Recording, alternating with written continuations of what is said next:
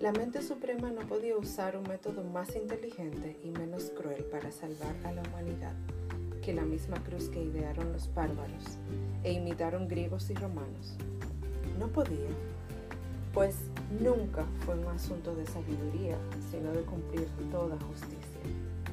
Ni toda la sabiduría universal consolidada podría pagar lo que el precio de su sangre para borrar el pecado.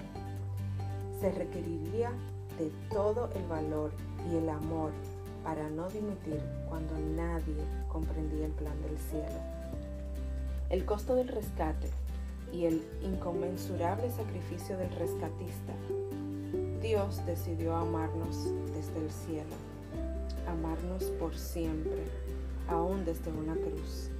Allí expresó un amor superior a todos los pecados, los errores, las afrentas, a toda vergüenza y a todo dolor, porque su amor es nuestra paz. Tomado del moro de Lucy Cosme, en voz de Cintia Guzmán. Bendiciones.